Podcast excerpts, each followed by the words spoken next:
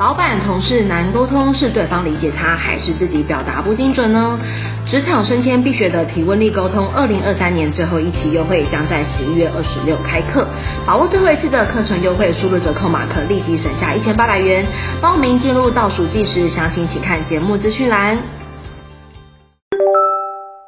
Hello，大家好，我是 Miriam，欢迎收听 Now 的 HR。在节目中会邀请各个产业的人资伙伴们来跟我们分享。那这来宾一样是我的硕士好朋友们 Race。那 Race 呢，会有他的原因是因为他待过一家公司，蛮特别，是那个大老板，就是管的细节很多。对，那我们会在 Part Two 的时候跟大家聊这个部分。那首先第一题一样，先请 Race 跟大家分享的学经历背景。大家好，我是 Race。之前的话是毕业于辅仁大学，二零零八年的时候，那那时候修的主要是气管系。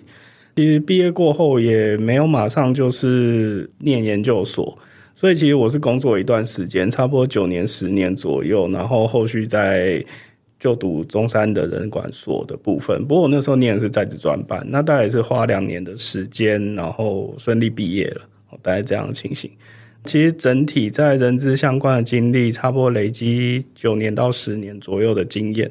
开始接触到人资这个领域的话，其实是当时是在金融业，然后主要是做教育训练的部分。那后续这几年慢慢就是转往电子业，然后以及目前现在待在比较偏传产的产业这样。后续的经历也比较多，都是累积在招募任用的部分，或者是员工关系这两个面向。哇，所以。整体来说，你的整个就是很 pure 的一串，就是人资的经历，这样说对吗？算是，可是中间接触的方选还是会会稍微有一些变化。嗯，那蛮好奇，当初你因为气管产销人发财，其实可以选的很多嘛，所以是什么原因，Race 你会选 HR 这个就是角色去从事呢？其实。应该回到当时，比如说刚退伍那那个时间，因为像刚毕业以后，男生嘛，就是一定会被抓去当兵。退伍之后，其实我也不太知道自己要做什么。那就像你刚刚提到的，像气管部分学的会比较杂一点，相对没有那么专精，也不知道做什么状况下，那时候刚好就面试到外勤的业务。所以其实我刚出社会的时候，我做的是外勤业务。那后面做一做，跑去做百货楼管，就是还在尝试。其实我觉得新鲜人可能前面几份工作都还在尝试，你不一定会很明确知道自己想要做什么样的事情。当时其实我后来是有做了一份职能测验，测出来的结果评估出来是认为说，诶，可能会比较偏向是行政人资相关的一个工作的面向。当时我记得其实切入人资领域也没有那么顺利，因为不管是过去或现在，大家还是会希望说可以找到有经验的人。所以在这个状况下，其实当时有去协会这边先去上认知相关的课程，后来才比较顺利的找到认知训练的工作。这样，哇，当时怎么什么契机会让你去做那个职能的测验呢？就发生了什么事情？应该是说，当时对于未来想要做的事情，其实真的没有太大的想法。朋友这边是刚好还有做过类似的测验，所以就推荐我去，呃，也可以。试做看看，这样。嗯，那因为测验出来之后，可能大家对于测结果还是有一些困惑。举例来说，嗯、就是可能当年你身边是已经有人在从事人资嘛，不然你对人资的工作应该也是很问号吧？人资相关的工作，坦白说，我的家人是当时我的父母是有其中一位就是在做人资的部分。哦，我现在才知道，所以大大概知道，可是他比较偏向是。人资行政的主管，就等于说他两个面向都会接触到。哦，原来如此。那你做这个决定的时候，你有问你的家长、呃、家家人讨论吗？当时测验出来的结果，当然家人是觉得，不然你就去试试看。嗯，因为如果你没有什么太多的想法的话，就当下是把它当成说是一个指引的方向，你可以再去做一个尝试。嗯，原来如此。所以你是。出社会之后，其实做过业务，做过楼管，然后因缘际会下就接触到职能测验，然后发现哎，自己很适合做 HR，就是人资行政这块。嗯，哦，对。那你进入人资的工作之后，跟你当初不管是在做测验的时候，或者在学校学气管的时候，那个想象是一样的吗？其实当时是好不容易有那个机会，那面试进去了。那坦白说，当时其实蛮就不会太再去。在意太多的面向，比如说举个例子，像当时其实我面谈录取的是在大概北投那边的，他总行在北投的的一个金融业。我自己是住文山区，所以反而其实是蛮远的。哦、那那对我来讲，其实当下有那样一个机会的话，就会去克服掉这样一个距离的问题。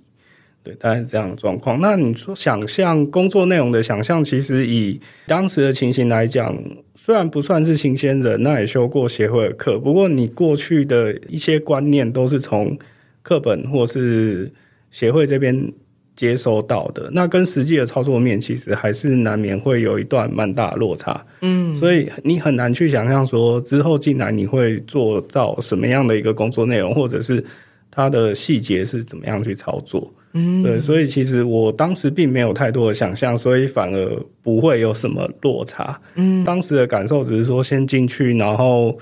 因为会指派资深的同仁带你，那就赶快跟前辈把。他教的东西学会，因为你才可以去帮他的忙，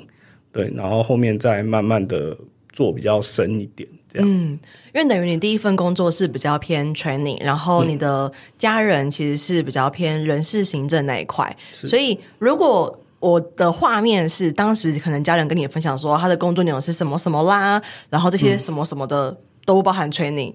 嗯，其实完全不太一样，是因为。好，产业是相近的，因为我我在金融，然后家人是在证券，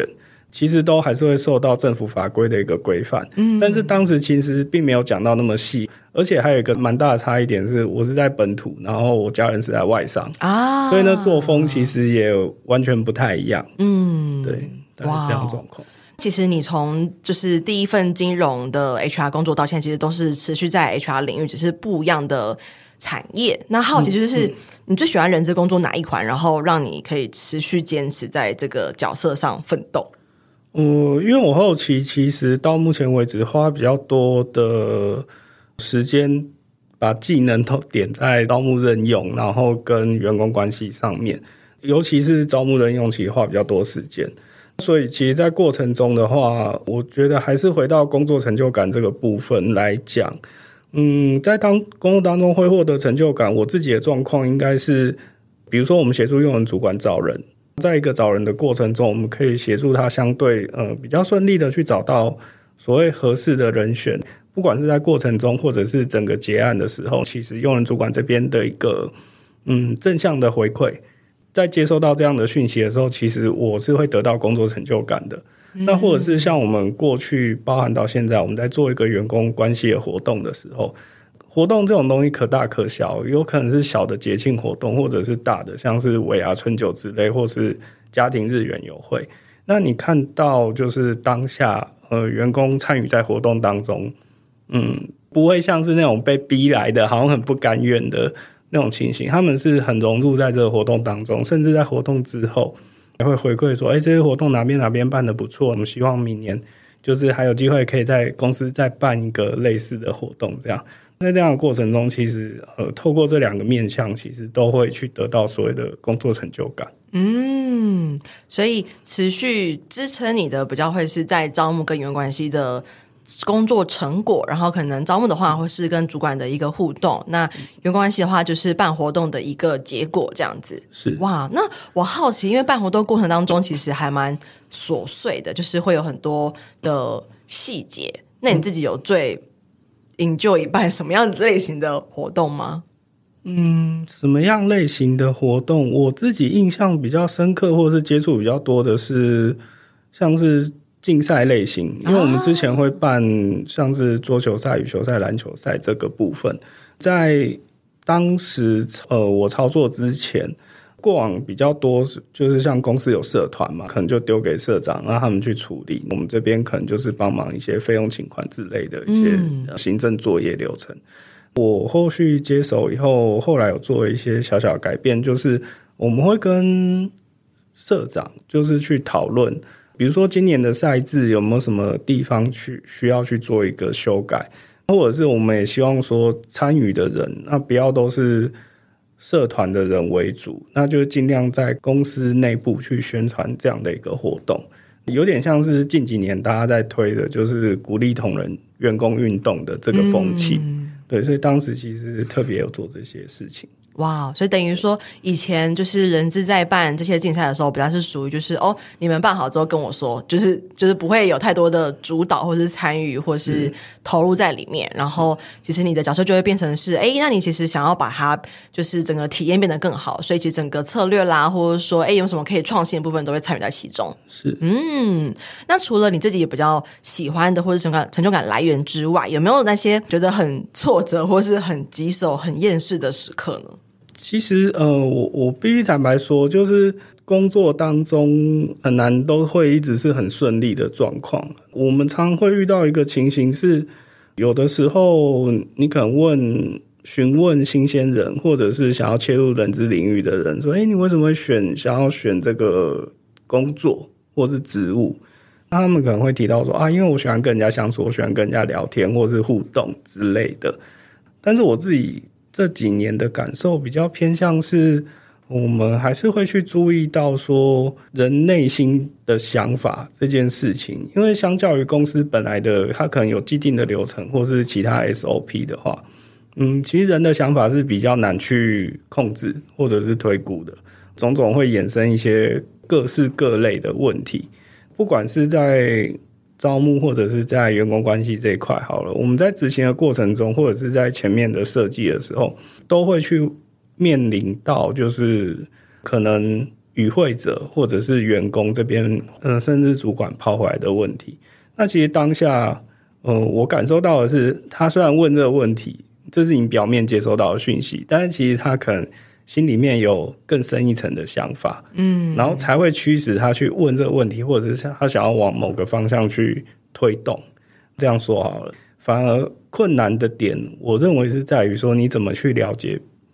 对方内心的想法，你才可以把这个问题顺利的解决掉。哦，就是其实我觉得不论是与会，就是。从一些很小的流程，比如说健康检查补助的规则啦，或者是说各种可能福利面，或者是说整个可能包含大的，比如说人事预算好了，黑抗的规划，可能大家都有不同的想法了。讨论的时候，大家不见得会把真实的想法拿到台面上，或是他可能也说不清楚。所以，如何洞察他的话中话，或是心里话，或者是引导出他真的到底想要讲什么，就会变得是很难的一件事情。嗯。举例来说，就是呃，曾经有遇过一个状况，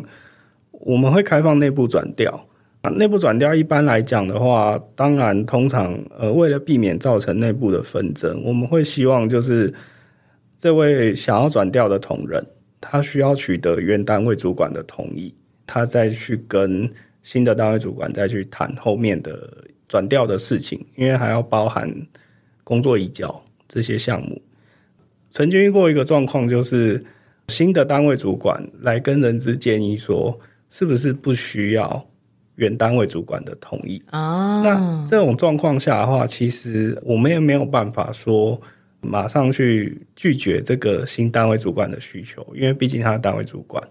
后面我们再去了解的状况是，可能这位他想要转调的员工，其实是他之前。单位的部署，因为这个主管有换过单位，嗯，那他想要把他原本的部署就找过来帮忙，嗯，但是他觉得他就是不会一开头就跟你讲这件事，嗯，他反而去跟你提到的是说，诶，员工想要调动啊，他不好意思讲啊，是不是有什么机会或是方式可以让他顺利的转调过来？嗯，对，等于他转了一个弯，但是你要去了解他到底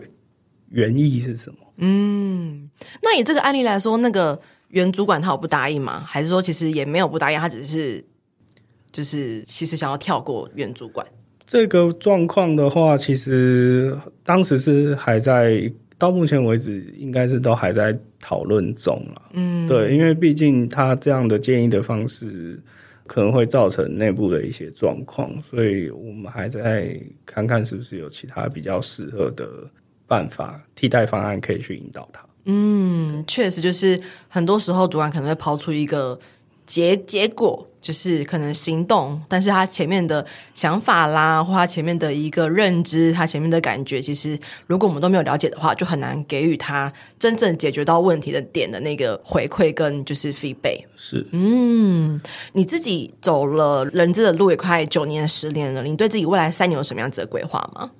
坦白说，呃，我目前的状况应该是，其实我也刚转职到新的工作环境没有太久。回顾在转职之前的想法，大概有两三年的时间吧。我会觉得自己已经累积了一段蛮长的经历。对，那当时会觉得说，诶，是或许是一个可以挑战管理职的一个时间点，这是当下的想法了。那目前现阶段的话，我自己是比较着重在可能我原本的招募任用跟员工关系之外。因为我可能也会去接手新的项目，所以我会比较把重心放在就是多接触 HR 其他 function 的这件事情上面。嗯，那相对于管理职这一块的话，我会觉得，嗯，如果公司有好的机会，那当然我不排斥；如果没有的话，我会先把自己的重心放在我刚刚提到那块。嗯，等于说就是除了招募跟任用跟有关系的话，可能其他的，比如说。薪酬啦、绩效啦这些的方学都把它就是收集齐，这样子。嗯，是没错。嗯，那以一个资深人资前辈来说，你会给未来可能他现在还不是 HR，可他未来想要进 HR 的人哪些建议呢？嗯，因为我不晓得，就是通常大家提到人资的时候，好像都会觉得算是相对比较轻松的一个工作，对，准时下班的工作。嗯，准时下班吗？不，不晓得哎、欸，因为以我自己的状况，或者是 never 准时下班过，其他嗯接触过的同业的状况的话，你要看事情的特性啊。以招募来讲，你有的时候会遇到的情形是，比如说像我之前在电子业，可能。五点半才开始打招募电话，表定是六点下班。你这电话打一打呢，可能又要收个尾，搞不好是弄到六点半或者再晚一点。那有的时候情形是你可能刚好专案在忙，你也没办法说哦，现在时间到，我就把电脑关掉了。对，所以你要说准时上下班，其实不会说没办法，但是要取决于专案的期程，或者是你的工作的一个需求。大概是这样的情形，所以我还回过头来讲，就是其实人资工作，我必须坦白讲，它可能相较于其他的 function 会稍微比较自己可以掌握一点时间，相对比较轻松一点。但是其实它还算是一个辛苦的工作，尤其是刚刚也有提到，就是比较劳心，或者是你要花一点时间去了解。主管的一些想法，这件事情，或者是你会对应到外部的其他单位，对，所以如果是想要找比较原本你预期这是一个轻松工作的，那或许接触人资以后，会觉得稍微有一点落差，嗯，大概是这样的状况。其实像最近这几年的状况来看的话，其实资讯流通也越来越透明。现在你在看职缺相关的工作，或者是也有很多人在网络上就是会去分享说，啊，我去面试的过程啊，或者是我入职以后的一个情形。哦，那再加上呃自己本做招募，你也可以发现观察到的情形就是，求职者的数量其实是你要说减少嘛，也没有，可是。厂家之间竞争求职者的一个状况是越来越明显的，嗯，对，所以人资其实像刚提到的招募部分，你会转成是说，过往你可能开一个职缺，就会有一定数量的人来应征，那现在反而取决是你要怎么去 promote 你的公司，或者是你现在开出来的职缺。教育训练的部分，你可能会遇到的是，今年开出来的训练预算就是这样。你要怎么去做这些预算资源的分配，也会遇到的挑战是，过去你可能照表操课，但是现在会需要你去做一个课后的一个成效评估。今天老板也会想要知道，说我这钱花下去到底会带来什么样的效益？绩效考核这一块的话，还是取决于公平性啊。你的制度是不是完善？制度的部分的话，因为还是必须与时俱进嘛，所以会去做一些调整。薪资福利这一块的话，比较多像是跨产业的一个竞争，或者是自己产业内跟同业的一个竞争这一块的部分，所以相对的也会比较辛苦一点。对，那这几年的话，比较多是琢磨在雇主品牌建立这件事情上面，但是它有一部分也是会连接到刚招募的行销自己公司这个这个项目上面。对，那我这边还是会比较建议，如果你对人资领域有兴趣，这我觉得这是一件好事。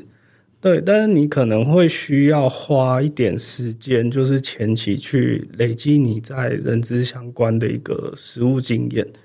我指的是，呃，比如说你会需要花大概两到三年的时间。一开始你可能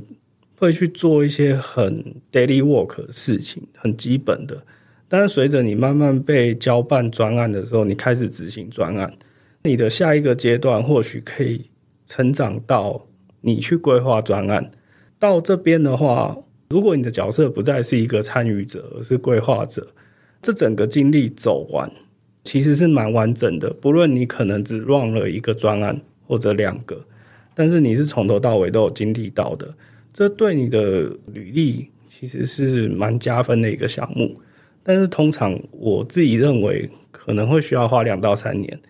对，所以这是呃，如果你要累积自己履历上的亮点的话，会需要花时间的一件事情。嗯，我刚好听到一个小小的 point，就是像刚提到说，哎，过往可能做教育训练只是呃花花预算排排课，但现在可能企业们更希望可以看到是一些学习成效，甚至一些分析。就是我觉得有个趋势是，人资的专业要求越来越高。就是可能传统大家觉得说，哎，只要找人，然后现在变成是要看招募数据，要看整个漏斗的分析。那传统的话，只要说发薪水，现在可能要看整个人事的费用率，整个人事的成本，或者说整个人事的，就是效益。对，嗯、就是会变成相比之下，就是现在大家对于人资这个影响的专业，其实是要求的程度是更大的，不再只是可能做好原本单位的事情，是更涉及到整个组织层面的事情。是没错，嗯，那下一集呢，我们会聊聊更多关于 Race 在前一份工作一些很特殊的经验。就是举例来说，哎，一个千人就是近近万人的公司，然后诶，大老板还是对于可能每个细节的要求都是很仔细。那在这这个组织环境里面，HR 应该怎么去运作比较好？那我们下期见喽，拜拜。这堂招募漏斗不只是课程，也是一套诊断招募绩效的工具。它将成为你的小百科。每当遇到真才困境时，你可以在这堂课当中找到解决方法。初入人这领域，不晓得如何展现你的招募能力吗？你有招募时效与绩效压力，想要找方法来让你喘口气吗？不晓得如何诊断招募困境，找不到突破点，想了解更多业界的新做法吗？不用花上万元请顾问，这堂课程让你轻松获得数据分析能力，自行诊断招募困境。有一次的模板让你马上带入工作应用，有课堂作业，透过实际演练，实际发现你的问题。有真人咨询解惑你的学习盲点，有课后认证肯定你的学习成果，带你迈向加薪之路。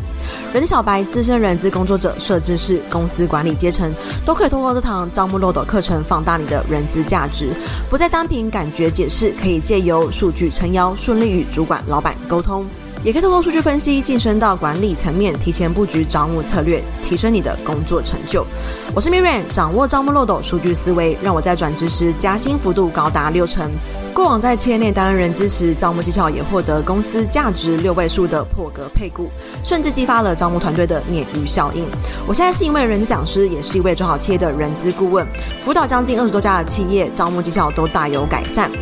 主动应征履历量增加了百分之四十，到谈率高于百分之八十五，报道率甚至突破百分之九十五。我在二零二一年开设了第一堂招募漏斗的课程，最近已经累积了一千名的学员，课程获得将近四点八颗星的好评。众多学员因为招募漏斗成功加薪。经过两年的时间淬炼，收集了学员的学习问题与反馈。二零二三年，我大幅更新了招募漏斗课程，将内容全面升级。